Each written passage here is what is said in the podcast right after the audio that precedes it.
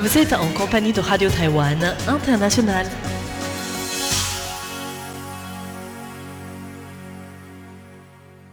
Bonjour à tous, vous êtes bien sur l'antenne française de Radio Taïwan International.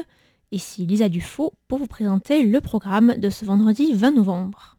Aujourd'hui, c'est François-Xavier Boulet qui vous présentera le journal de l'actualité, qui sera suivi du décryptage, avec aujourd'hui la deuxième partie de l'émission consacrée à Yolande Naruan, le quatrième album du chanteur et activiste aborigène Dakanao. Vous pourrez ensuite découvrir un nouvel épisode de Taïwan en ébullition, toujours présenté par François-Xavier Boulet, qui revient sur la mission médicale à l'étranger de l'hôpital chrétien de Zhanghua. Voilà pour les ondes courtes et vous pourrez également retrouver sur notre site internet un nouvel épisode de Géopolitique présenté par Jean-Yves Heurtebise. Je vous souhaite à tous une excellente écoute et je vous laisse sans plus tarder en compagnie de François-Xavier Boulet pour le journal de l'actualité. Le responsable américain de l'environnement attendu à Taïwan début décembre. La défense à Taïwan condamne les fausses informations chinoises concernant la disparition du F-16. Taïwan autorise le test de Covid-19 pour les passagers à leurs propres frais à l'arrivée. Bonjour et bienvenue dans l'édition du journal de l'actualité de ce vendredi 20 novembre. C'est François-Xavier Boulet au micro pour vous présenter le contenu détaillé du journal de la rédaction.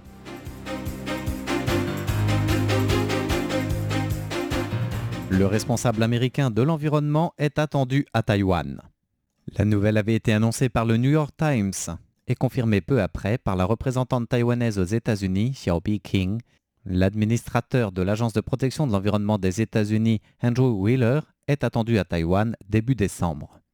Selon le New York Times, qui cite le porte-parole de l'administrateur, c'est plus précisément le 5 décembre que la délégation dirigée par Andrew Wheeler arrivera à Taipei pour une visite de trois jours. Les principaux sujets de discussion porteront sur les coopérations bilatérales en matière de déchets en mer, la qualité de l'air ou encore la santé des enfants.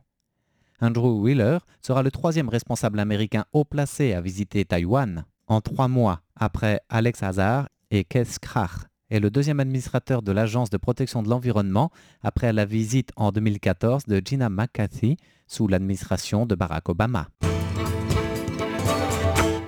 La défense taïwanaise condamne les fausses informations chinoises au sujet de la disparition du F-16. Le 17 novembre dernier, un avion de chasse taïwanais F-16 a disparu des écrans radars deux minutes après son décollage de la base de Hualien à l'est de Taïwan. Les opérations de recherche sont toujours en cours dans les eaux où la boîte noire de l'appareil a été localisée. Néanmoins, plusieurs internautes chinois déclarent que le colonel taïwanais Chiang Chen-chu, qui pilotait l'appareil, aurait fait défection et a déjà atterri à l'aéroport chinois de Xiamen. Ces fausses informations ont aussitôt été largement réfutées par le ministre taïwanais de la Défense, Yen Defa. Ce sont des rumeurs entièrement trompeuses et auto-enivrantes qui vise à tromper le public. Nous avons également réfuté ces rumeurs chinoises sur Internet que nous jugeons absurdes. Ces rumeurs ne feront qu'approfondir notre volonté de résister à l'ennemi et à notre sentiment patriotique. Le ministre de la Défense a par ailleurs ajouté que ces fausses informations ont rendu l'épouse du colonel disparu particulièrement furieuse. Concernant les opérations de recherche du F-16 en question, l'armée a détecté neuf sources de signaux dans la zone où l'avion pourrait avoir chuté. Le navire de sauvetage a déjà achevé l'enquête initiale sur sept des neuf sources de signaux. Une fois qu'elle sera entièrement terminée, des experts se réuniront pour analyser les signaux collectés afin de confirmer lesquels, le cas échéant, proviennent de l'avion de chasse en question avant de commencer une recherche sous-marine. Taïwan autorise le test de Covid-19 pour tous les passagers à leurs propres frais à l'arrivée. Mercredi dernier, le Centre de commandement de lutte contre les épidémies a annoncé les mesures de lutte contre la pandémie de Covid-19 qui seront renforcées pour la saison hivernale à compter du 1er décembre prochain. Tous les passagers à destination de Taïwan ou qui effectuent un transit aéroportuaire devront présenter un test PCR négatif réalisé dans les trois jours précédant l'embarquement, y compris les ressortissants taïwanais. Cependant, l'annonce de ces nouvelles mesures a suscité des inquiétudes parmi les hommes d'affaires taïwanais à l'étranger qui pourraient ne pas être en mesure d'effectuer des tests dans les pays où ils sont établis.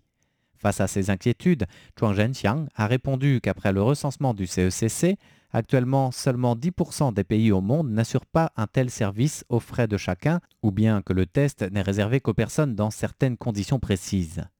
À ce propos, le ministère des Affaires étrangères prévoit d'étudier la situation de chaque pays afin d'élaborer des mesures adéquates. La position du CECC e est que si les passagers partent d'un pays où aucun test PCR n'est disponible, il sera demandé aux compagnies aériennes de les placer à des sièges séparés des autres passagers. Le CECC e les autorisera également à effectuer un test à leurs propres frais à leur arrivée à Taïwan. Taïwan confirme deux nouveaux cas positifs au Covid-19. Selon le dernier recensement du Centre de commandement de lutte contre les épidémies, Taïwan confirme deux nouveaux cas de Covid-19. Il s'agit de deux cas importés, deux Indonésiennes d'une trentaine d'années qui sont arrivées à Taïwan pour motifs professionnels. Toutes deux asymptomatiques, elles étaient en lieu de quarantaine désignées depuis leur arrivée sur le territoire le 5 novembre et elles ont été testées positives à la fin de cette période de quarantaine. Du fait de leur isolement durant la quarantaine, les autorités n'ont pas listé de cas contacts. Taïwan totalise désormais 111 cas de Covid-19, dont 519 importés depuis le début de la pandémie. Taïwan en contact avec le groupe AstraZeneca pour un vaccin anti-Covid depuis août. Tout récemment, le groupe AstraZeneca et l'université Oxford ont annoncé que leur vaccin potentiel contre le Covid-19 produisait une forte réponse immunitaire chez les personnes âgées à la mi-parcours des tests cliniques. Cela signifie que ce vaccin pourrait protéger une partie des personnes les plus vulnérables à la maladie. À propos de cette nouvelle encourageante, le porte-parole du Centre de commandement de lutte contre les épidémies, Zhuang Zhenjiang, a indiqué que le CECC e était en contact avec AstraZeneca depuis le mois d'août. En plus d'une communication directe et continue, le CECC e peut également passer par le mécanisme d'achat mondial COVAX.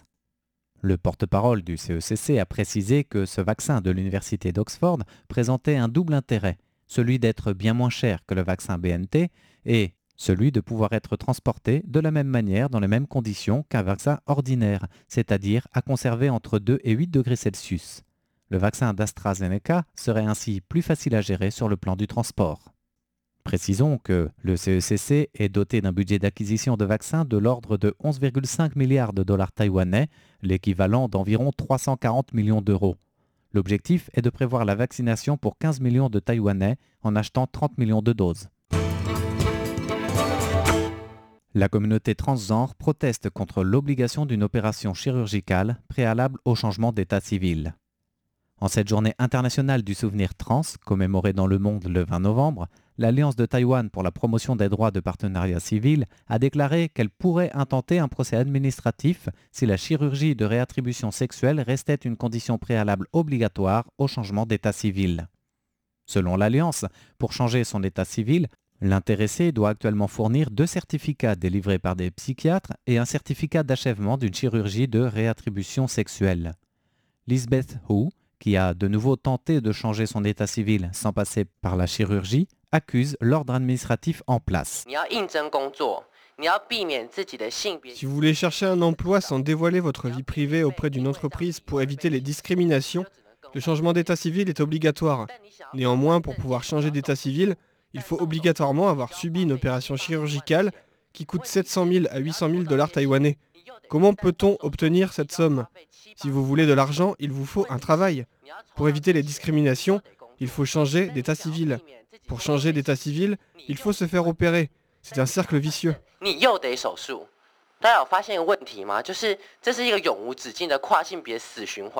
L'avocat de l'Alliance de Taïwan pour la promotion des droits de partenariat civil a précisé qu'il porterait d'abord une réclamation par rapport à ce refus de changement d'état civil. Et si sa réclamation est rejetée, l'Alliance intentera un procès administratif. Et l'Alliance se réserve le droit, en dernier recours, de demander une interprétation de la Constitution. Chers auditrices et auditeurs, vous venez de suivre le journal de l'information de ce vendredi 20 novembre en compagnie de François-Xavier Boulet. Merci de votre écoute et bonne suite de programme avec le service français de RTI.